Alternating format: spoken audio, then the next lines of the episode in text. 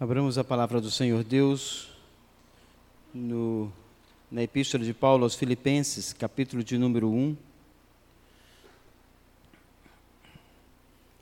Epístola de Paulo aos Filipenses, capítulo de número 1, do verso 27.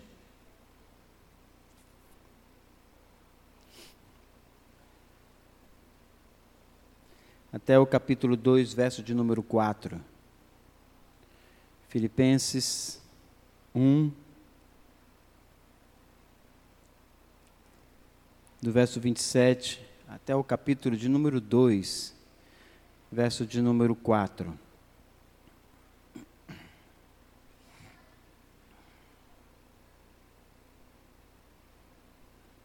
Diz assim a palavra do Senhor: Vivei acima de tudo por modo digno do Evangelho de Cristo, para que, ou indo ver-vos, ou estando ausente, ouça no tocante a vós outros que estáis firmes em um só espírito, com uma só alma, lutando juntos pela fé evangélica, e que em nada estáis intimidados pelos adversários, pois o que é para eles prova evidente de perdição, é para vós outro de salvação, e isso da parte de Deus.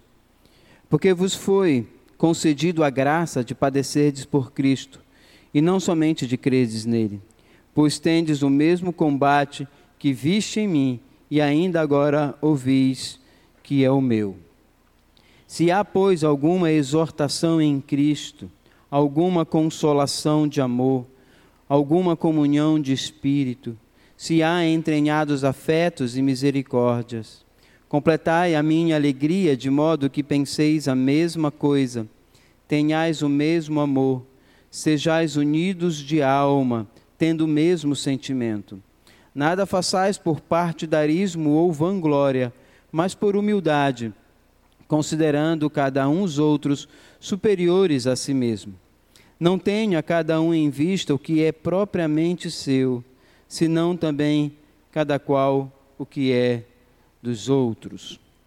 O apóstolo Paulo, nessa passagem, essa parte da, das Escrituras que nós acabamos de ler e de ouvir, ele tem em mente a preocupação em advertir aqueles irmãos daquela igreja contra um espírito de divisão que estava agindo no meio daquela igreja. E esse espírito de divisão, ela vinha por meio de duas frentes, causando essa divisão no meio da igreja. Ela vinha pelos adversários externos, os problemas externos estavam causando uma divisão no meio da igreja, e isso a gente vai perceber do verso 27 até o verso de número 30, quando o apóstolo Paulo vai falar a respeito desses problemas externos que causam uma divisão no meio da igreja. E também o apóstolo Paulo, para advertir aqueles irmãos, vai falar de um outro problema de divisão, não mais externo, mas agora internamente, problemas internos que causa divisão no meio da igreja, e nós podemos ver isso a partir do versículo 1 do capítulo 2 até o verso de número 4. Então nós temos dois problemas aqui que causam divisão muito séria no meio da igreja. O apóstolo Paulo vai combater esses problemas à luz da palavra do Senhor nosso Deus. A ênfase do apóstolo Paulo aqui, ele recai sobre a necessidade da unidade da igreja em meio a esses problemas. A igreja ela precisa se unir para enfrentar esses dois grandes problemas. E para se unir e enfrentar esses dois grandes problemas, o apóstolo Paulo ele vai falar que nós precisamos de humildade e de permanecer firmes na igreja. Ou seja, a igreja unida em humildade e firmes no evangelho, ela irá ah, se levantar, ela irá combater essas duas frentes que causam essa divisão no meio da igreja. A prioridade de Paulo aqui é a vida cristã digna. Então ele já começa falando a respeito de como esse, a igreja, o crente, ele irá combater todos esses problemas. E ele fala que a vida cristã, ela tem que ser digna ou a altura do evangelho de Cristo. Isso nós podemos perceber já no verso de número 27 quando ele diz assim: Vivei acima de tudo por modo digno do Evangelho de Cristo. É assim que vocês devem viver, meus queridos irmãos, frente a estes problemas, com firmeza na palavra de Cristo, na palavra do Senhor Deus, firmes contra estes problemas.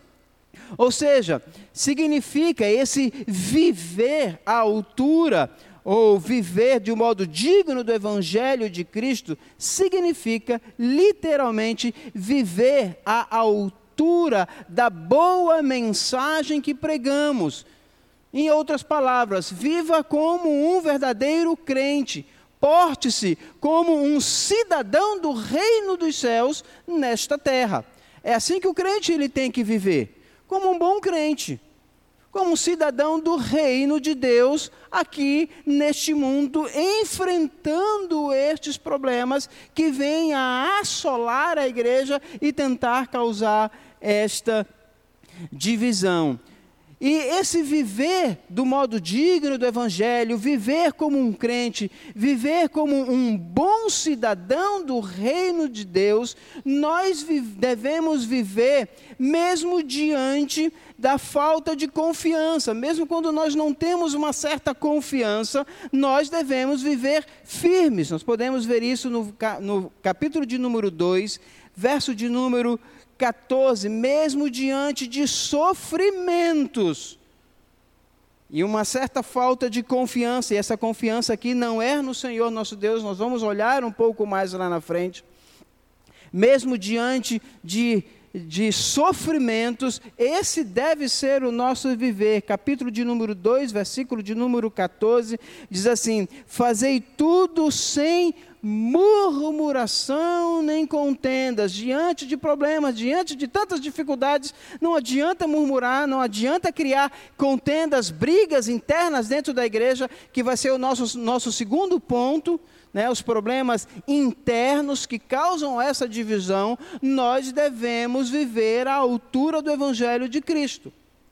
O apóstolo Paulo aqui, ele, em outras palavras, quando ele vem trazendo ainda no verso de número 27, quando ele diz: Vivei acima de tudo do modo digno do Evangelho de Cristo, para que, ou indo ver-vos, ou estando ausente, ouça no tocante a vós outros que estáis firmes. Não importa o que venha a me acontecer, nós vemos isso na semana passada. Que eu venha a ser, me ser livre de cadeias e eu possa ir e estar com vocês, ou mesmo que eu não seja livre dessa cadeia, que eu venha até mesmo a morrer. E o apóstolo Paulo diz: não importa o que venha a me acontecer, se eu for ver eu gostaria que, ou estando mesmo ausente, que vocês estejam firmes, seguros, como corpo de Cristo, para combater estas duas frentes que assola a palavra do nosso Deus. Viva como um verdadeiro crente, como alguém do reino dos céus. É como se o apóstolo Paulo estivesse dizendo para aqueles irmãos: Olha, vocês se orgulham de ser romanos? Eu também. Mas existe algo ainda muito mais importante do que se orgulhar da sua cidadania terrena. Se orgulhe de ser um cidadão do reino dos céus. Isso é o que mais importa. Isso é o que mais importa. Se vocês e nós já estudamos um pouco sobre isso, sobre aquela cidade de Filipe, uma cidade romana onde as pessoas tinham um orgulho de bater no peito e dizer: Olha, eu sou romano. Paulo fez isso quando ele apanhou e reivindicou o seu direito de ser romano, não é? E Paulo está dizendo àqueles irmãos: olha, se vocês se orgulham disso, existe algo ainda muito maior de nós nos orgulharmos é fazermos parte deste reino dos céus. Isso deve encher o nosso coração de, de alegria. Por isso, meus queridos, o apóstolo Paulo, ele vai nos ensinar que mesmo que possa vir sofrimento sobre a nossa vida, o argumento de Paulo é, é que estas adversidades que acontecem na vida do crente serve também para o nosso crescimento e amadurecimento. Isso está aí no versículo de número 29. Como um bom cidadão do reino dos céus, isso pode trazer sofrimento, e nós vamos ver isso um pouco mais lá na frente. A resposta é sim, claro que pode. Talvez, como um cidadão romano, isso não traga sobre você qualquer tipo de sofrimento, mas, como um cidadão do reino dos céus, isso sim pode e irá trazer sofrimentos, perseguições, dificuldades na sua vida, e se orgulhe disso de fazer parte deste povo. Isso está no verso de número 29, que diz assim: Porque vos foi concedida a graça de padecerdes por Cristo, e não somente de credes nele. Isso é um privilégio para nós crentes, desse cidadão do reino dos céus, de participar não somente da salvação, mas participar também dos sofrimentos por causa do nosso Senhor Jesus Cristo. Por isso, Paulo diz no verso de número 27, vivei, vivei. Esta palavra, ela traz uma ideia, uma palavra política, que significa literalmente portar-se como um cidadão, um verdadeiro cidadão. Paulo deseja para eles a mais alta qualidade de vida comunitária estabelecida pelo padrão da nossa união com Cristo. Viva desta forma, se porte como um bom cidadão, um cidadão do reino dos céus que foi unido a Cristo. Viva desta forma em toda e qualquer situação, mesmo que isso venha trazer sobre nós sofrimento. Seja um bom cidadão do reino dos céus.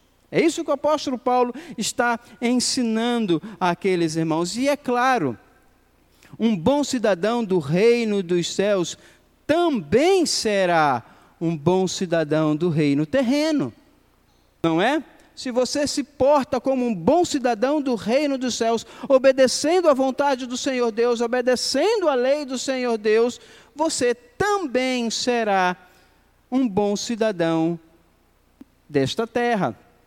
E antes de começarmos aqui, eu estava conversando ali com a Cleonice, que na quinta-feira ela passou ali no Pricumã e viu a mim e a Janine sentados, assim, perto de uma, de uma calçada, tranquilos, conversando. Estávamos arrumando o carro da Tainá, fazendo os bancos do carro dela. E ao final de tudo, quando o, o dono daquela tapeçaria terminou tudo, entregou o carro, ele me chamou: Vocês são evangélicos? Aí eu como é que o senhor soube? Aí ele, não, não, porque o evangélico ele tem uma forma diferente de se portar. O que me denunciou? Um bom cidadão do reino dos céus se porta com dignidade nesta terra. Eu não falei nada para ele, eu não disse nada para ele no carro, no nosso carro não tinha nada que viesse a entre aspas nos denunciar como um bom cidadão do reino dos céus. E ele ao final, vocês são evangélicos? Aí eu, por quê? Não, porque o comportamento de vocês dois aqui demonstram isso. Aí eu perguntei, e o senhor é evangélico? Ele falou, não, eu não sou evangélico eu não sei, mas eu percebi que vocês dois são. Então, o que, é que o apóstolo Paulo está nos ensinando aqui, meus queridos? Viva como um bom cidadão do reino dos céus. E desta forma, você também se tornará um bom cidadão deste mundo exercer sua cidadania do modo digno do Evangelho de Cristo significa conduzir a sua vida em harmonia com a responsabilidade que temos sobre nós. Nós temos uma responsabilidade muito grande neste mundo. Nós somos embaixadores de Cristo nesta terra. Viver à altura deste Evangelho, viver à altura do Evangelho de Cristo, é viver em harmonia com essa responsabilidade que recebemos do próprio Senhor Deus. Vocês são meus embaixadores desta terra, vivam desta forma.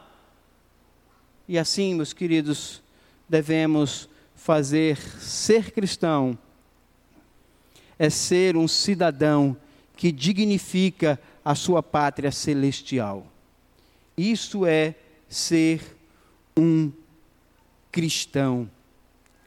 É portar-se como aqueles que habitam já desde já na eternidade. Vejamos o que diz aí, capítulo de número 3, versículo de número 2.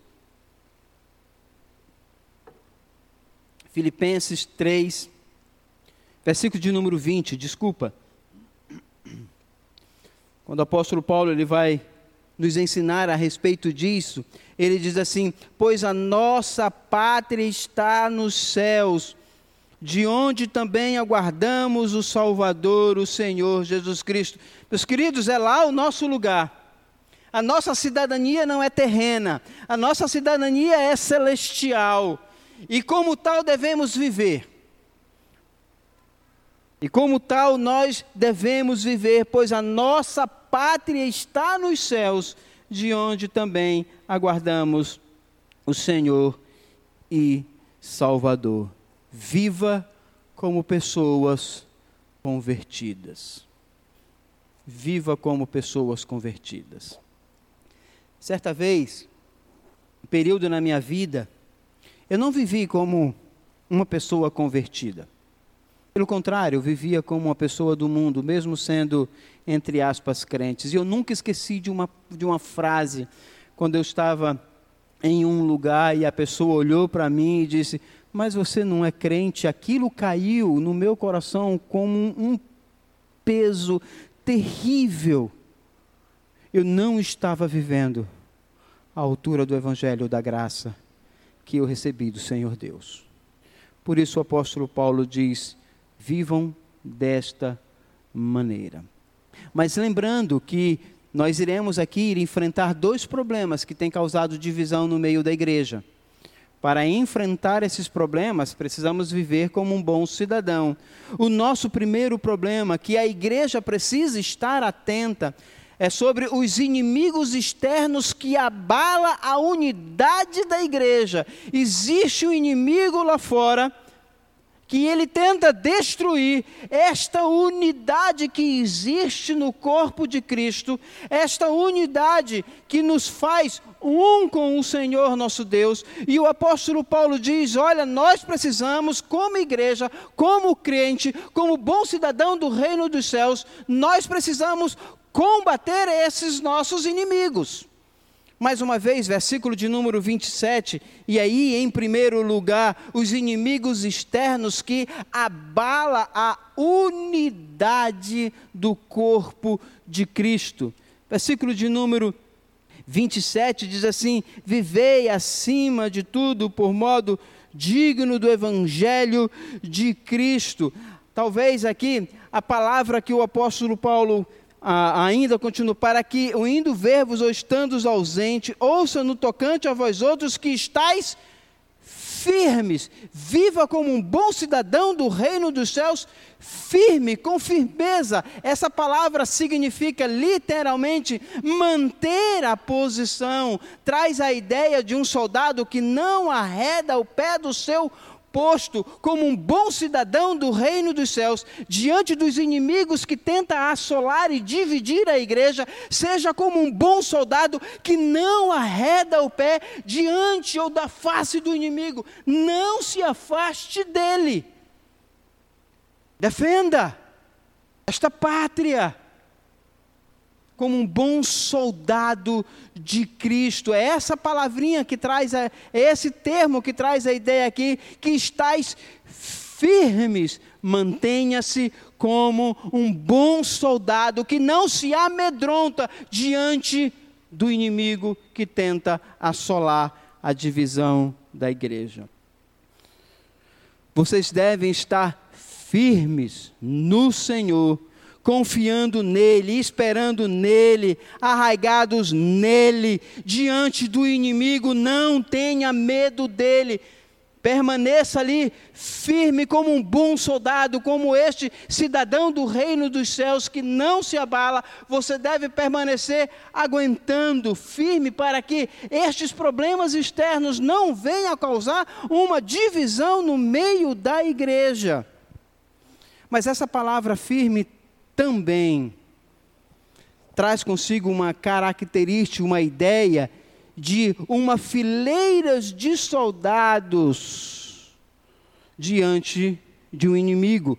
Não somente eu, como um bom soldado de Cristo, mas essa palavra também traz a ideia de uma fileira de soldados diante do inimigo, e assim deve ser a igreja, unida contra o inimigo que tenta destruir a nossa unidade. Inimigos externos que tentam destruir a nossa unidade. Portanto, meus igreja, meus queridos, a luta da igreja contra estes inimigos não é solitária.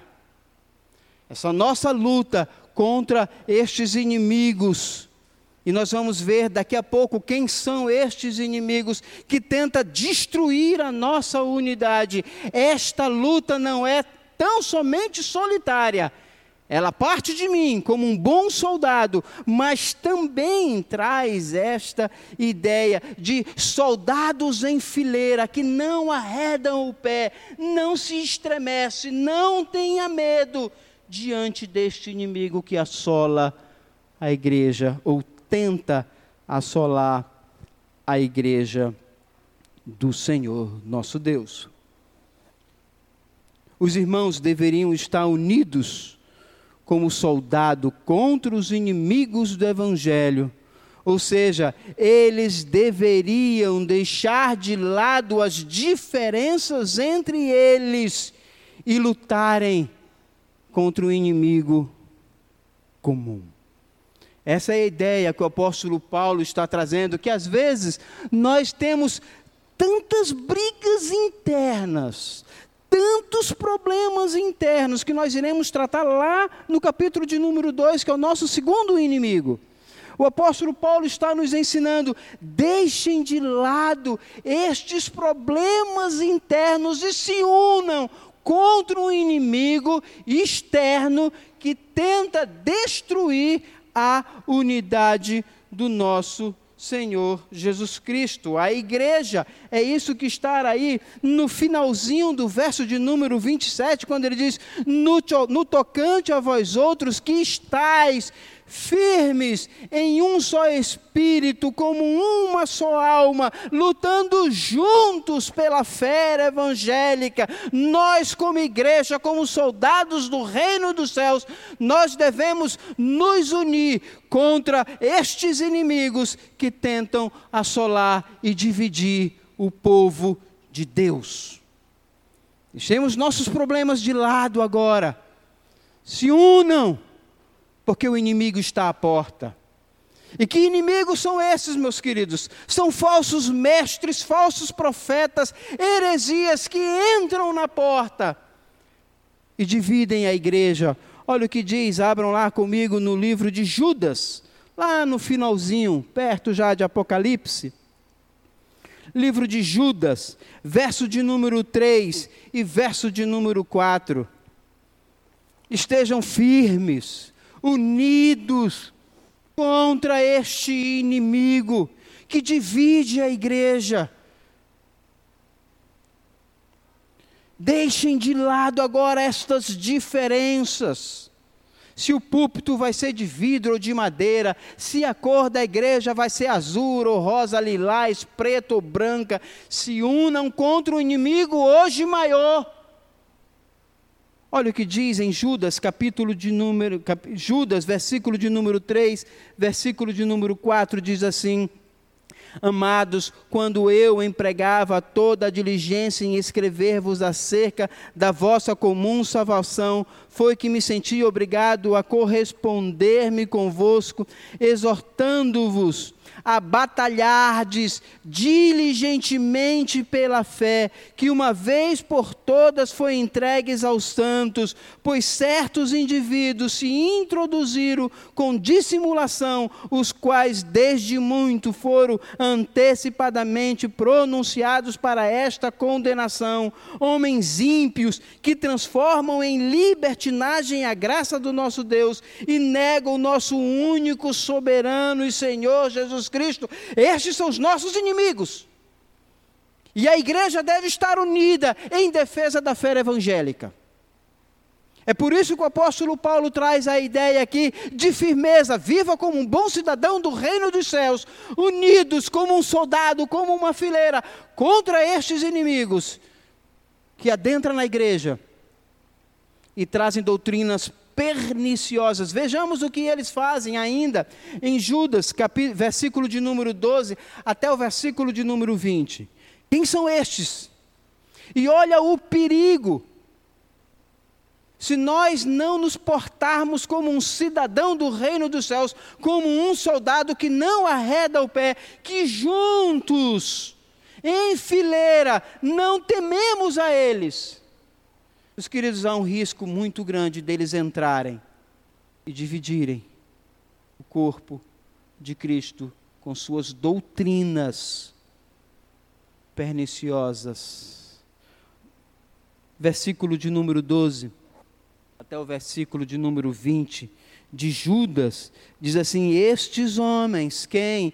Estes inimigos do reino, estes a quem nós devemos nos unir contra eles.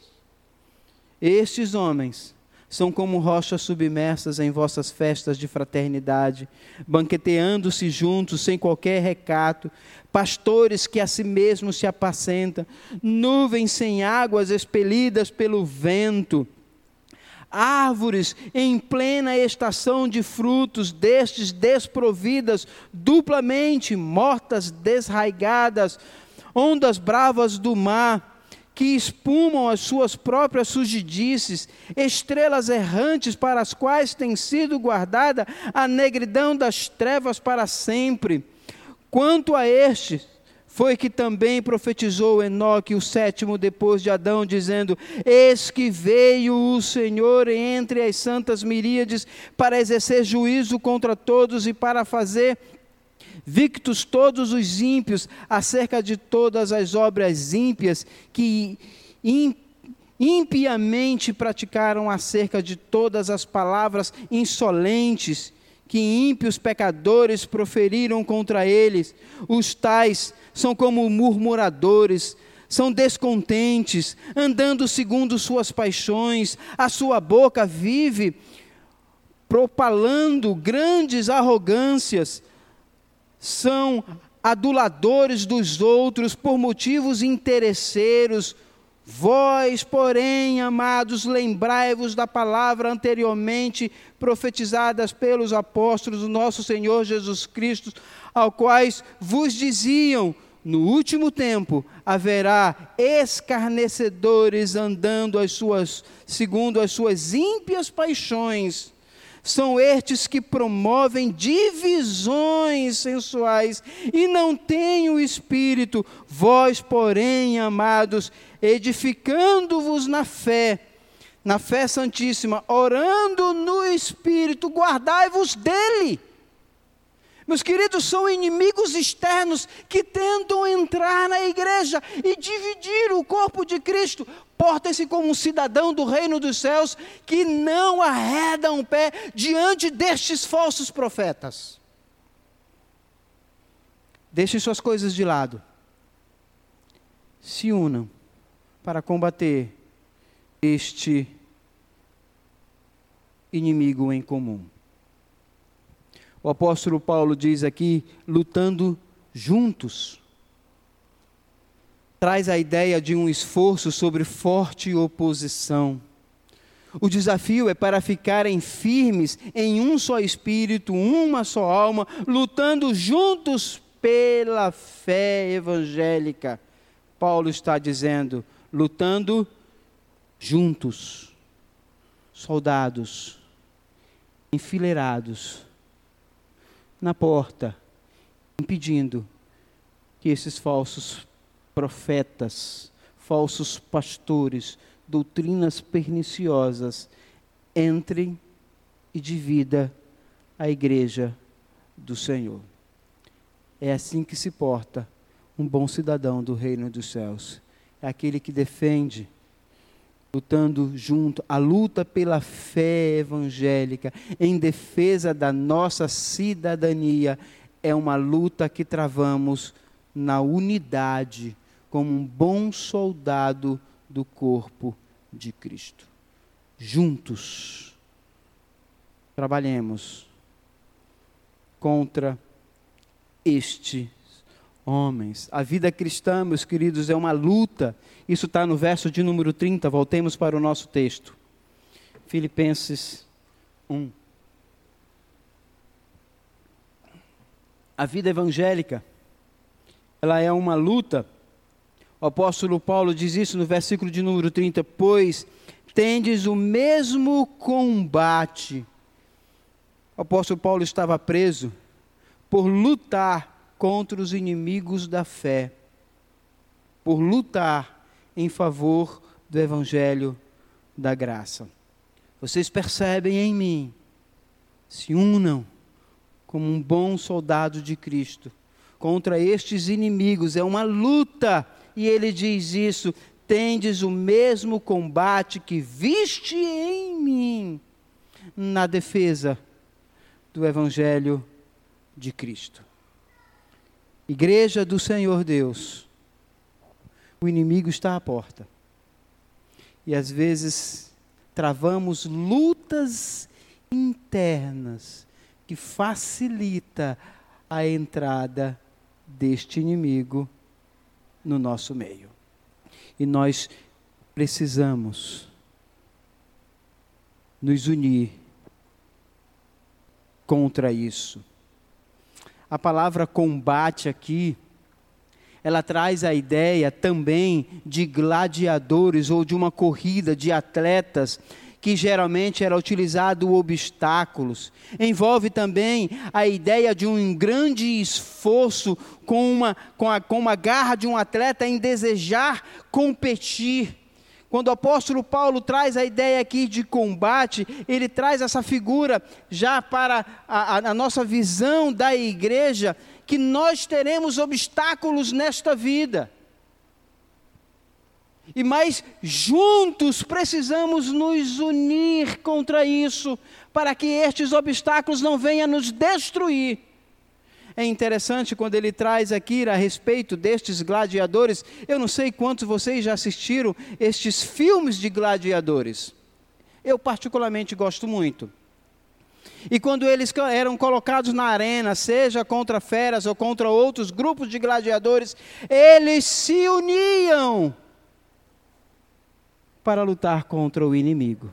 É isso que o apóstolo Paulo está nos, nos ensinando. Eles não lutavam entre si, porque se assim o fizesse, o inimigo prevalecia. Mas no versículo de número 28, o apóstolo Paulo também nos ensina algo a respeito desta luta. Que juntos travamos contra estes inimigos. Versículo de número 28 diz assim: E que em nada estáis intimidados pelos adversários, pois o que é para eles prova evidente de perdição, é para vós outro de salvação, e isto da parte de Deus. Não tenha medo. Não tenham medo mesmo que o inimigo venha e que seja necessário com a própria vida, não tenha medo. Eu quero trazer uma pequena história, encerrando esse nosso primeiro ponto, de um homem chamado Policarpo. Policarpo, em sua mocidade, foi aluno do apóstolo João.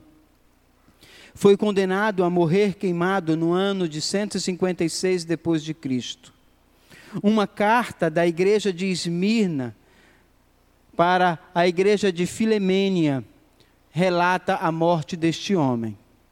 Diz assim: Mas Policarpo, logo que ouviu falar sobre isto, que o procuravam prender, não se desencorajou, mas preferiu permanecer na cidade. Entretanto, a maioria conseguiu convencê-lo a retirar-se de lá. Então, ele se ocultou em uma pequena propriedade, mas seus perseguidores chegaram e, como não o encontraram, aprisionaram dois servos, dois jovens. Um deles confessou sobre tortura o esconderijo de Policarpo. O oficial apressou-se a conduzi-lo ao estádio para que recebesse o castigo que o aguardava por pregar a Cristo. Policarpo foi ameaçado e entregue às, feras. Se desprezas as feras, disse o procônsul, ordenarei que sejas consumido na fogueira, e se não te retratares. Disse Policarpo ao procônsul: Tu me ameaças com fogo que consome por um momento e logo se apaga, mas desconhece o fogo do juízo vindouro, o fogo da punição eterna reservada para os ímpios. A multidão ávida de, pela morte pedia a fogueira em Policarpo. Quando quiseram encravá-lo com pregos no porte central, ele disse: Deixe-me como estou Aquele que me deu forças para suportar o fogo, também me permitirá que permaneça na pira inabalável, sem que eu seja seguro por pregos. Ao terminar sua oração, o encarregado acendeu a fogueira e grandes chamas consumiu aquele homem. Mas ele permaneceu firme no evangelho da graça. Hebreus capítulo 11 do verso 36 ao verso de número 38, diz assim: E outros experimentaram escárnios, açoites, até cadeias e prisões, foram apedrejados, cerrados, tentados, mortos ao fio da espada, andaram vestidos de pele de ovelhas, de cabras, desamparados, aflitos, maltratados, dos quais o mundo não era digno, errantes pelo desertos e, e pelos montes, pelas, pelas cavernas das terras. Estes são homens que não arredaram o pé diante destes inimigos. Proclamaram a verdade. Meus queridos, estes inimigos externos, nós precisamos nos unir contra eles, para que eles não venham assolar a nossa unidade em Cristo Jesus. Em segundo lugar, também existem os inimigos internos. Capítulo de número 2, do verso 1 até o verso de número 4.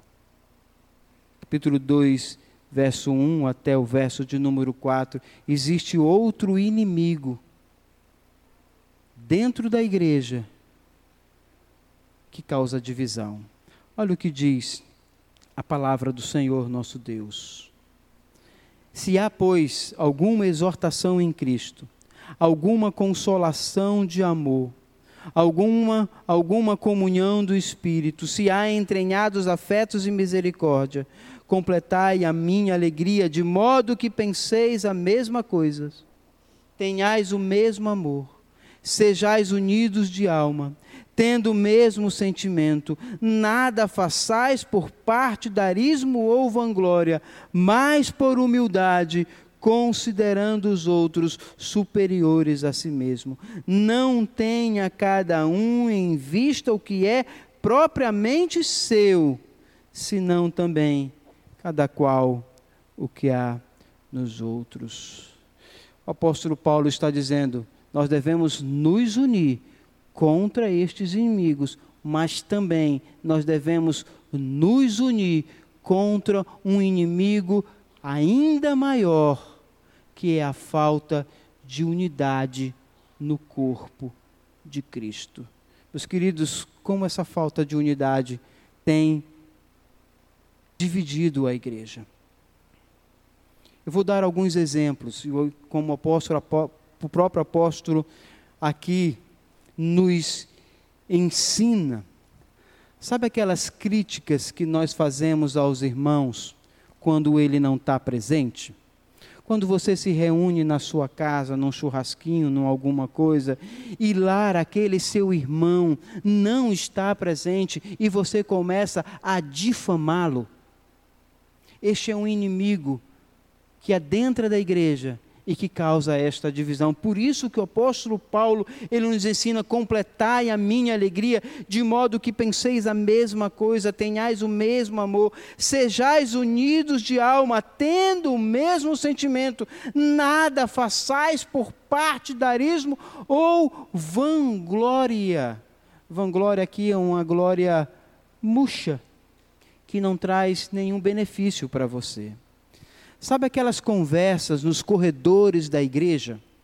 Nas reuniões de oração, onde maldizemos, fofocamos, denegrimos a imagem de quem quer que seja, para trazer glória a nós mesmos?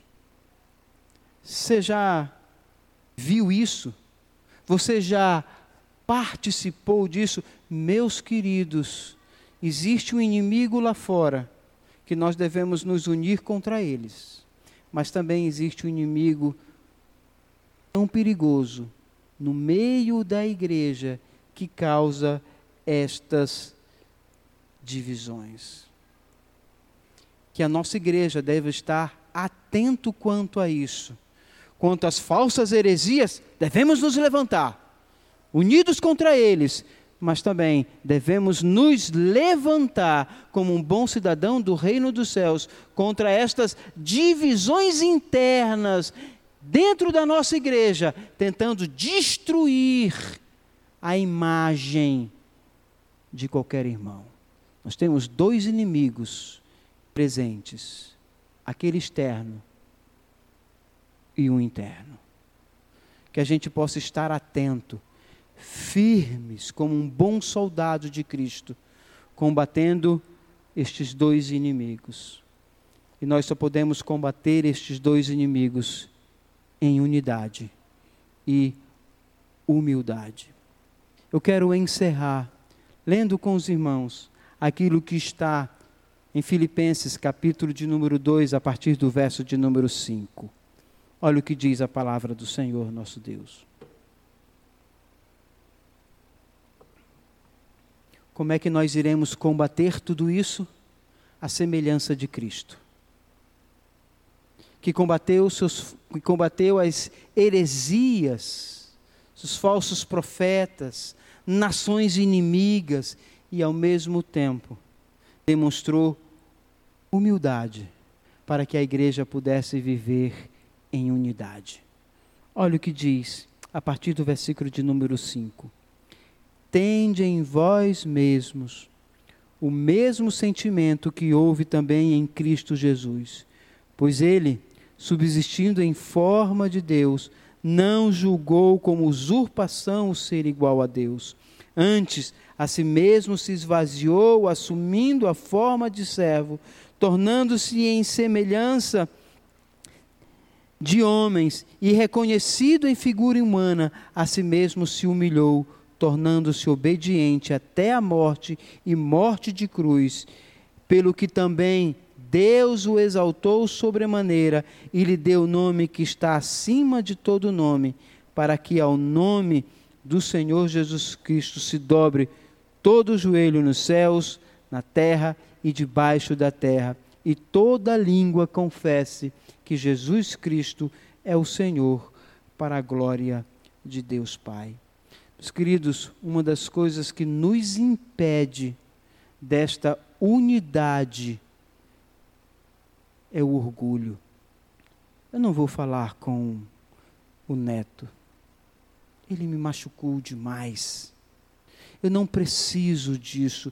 E eu começo a falar do neto para um, para outro, por causa da minha soberba e do meu orgulho, para que ele seja envergonhado e eu seja glorificado, isto é, vã glória. Meus queridos, nós temos dois inimigos: um externo e outro tão perigoso quanto o interno aquele que causa divisão entre nossos irmãos. E a semelhança de Cristo e o caminho da glória passa pela humilhação. É necessário nos unirmos, se necessário for, pedir o perdão para que esse inimigo interno da divisão não venha destruir aquilo que Cristo nos uniu pela cruz. Sejamos unidos de alma, sejamos firmes, combatendo estes dois inimigos com a palavra do Senhor Deus. Vamos fechar nossos olhos, pedir ao pastor Alfredo que venha orar.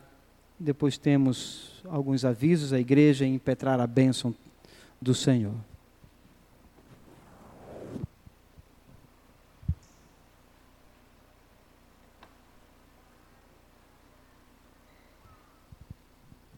Aqueles que puderem, fique de pé, por favor.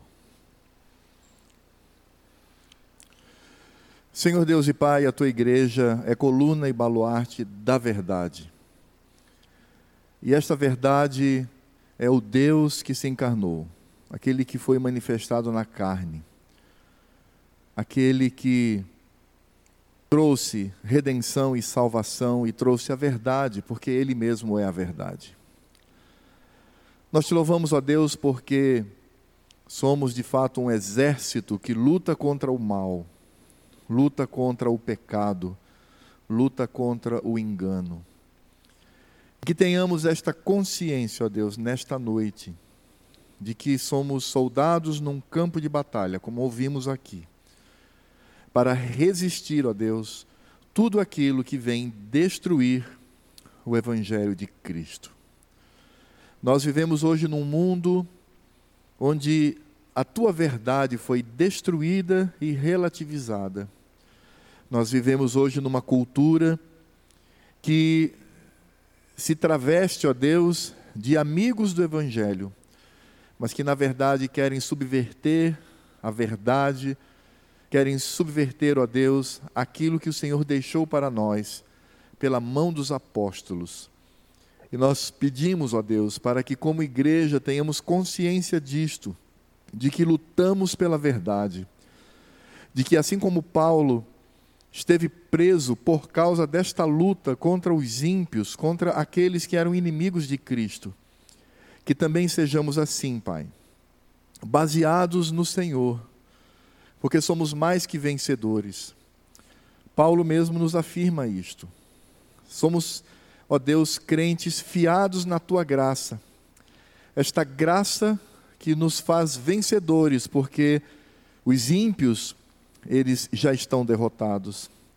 E esta graça que nos concede o prazer e a alegria de padecermos por Cristo, de morrermos por Ele, de estarmos dispostos, ó Senhor, a tudo por amor ao Teu Filho bendito. Ó Deus, que saiamos daqui motivados por esta palavra bendita e desafiados por ela. E que, como o teu servo, o apóstolo Paulo, nos escreve, que estejamos em comunhão, unidos, ó Deus, como corpo de Cristo nessa terra, para que a tua glória, ó Deus, se manifeste no nosso meio. Por isso, carecemos do Senhor, carecemos da misericórdia, dos ternos afetos, nós carecemos, ó Deus, da tua obra sobre nós. Que não haja nenhum faltoso, mas que todos sejam, ó Deus, crentes dignos do Evangelho de Cristo. E que entendamos que neste planeta há dois grupos: aqueles que são filhos de Deus e aqueles que são filhos do diabo. Não importa se estão convivendo dentro ou fora dos arraiais do teu povo e da tua igreja. Mas, ainda que estejam, ó Deus, frequentando igrejas cristãs, não deixam de ser filhos do diabo. E por isto, ó Deus, nos levantamos com força, com vigor e com desejo de até morrer por Cristo, para lutar contra o mal. E assim o teu nome será conhecido e engrandecido nesta terra, ainda que às custas do nosso sofrimento. O que para nós é graça, é alegria e é regozijo no coração. Temos também, além da tua força, meu Pai, temos o exemplo dos nossos pais no passado, como ouvimos aqui o exemplo de Policarpo, que com coragem vinda de Cristo se opôs aos ímpios, aos pagãos, por causa disso morreu. Mas o seu sangue foi utilizado como semente, não por ele mesmo, mas pela graça e pela obra de Cristo, como semeadura do teu evangelho, onde muitos, muitos foram alcançados pelo teu poder. Esta é a tua graça, este é o teu reino. É assim, ó Deus, que entendemos ser o evangelho de Cristo porque quando estamos fracos, aí somos fortes, quando somos os últimos, aí somos os primeiros.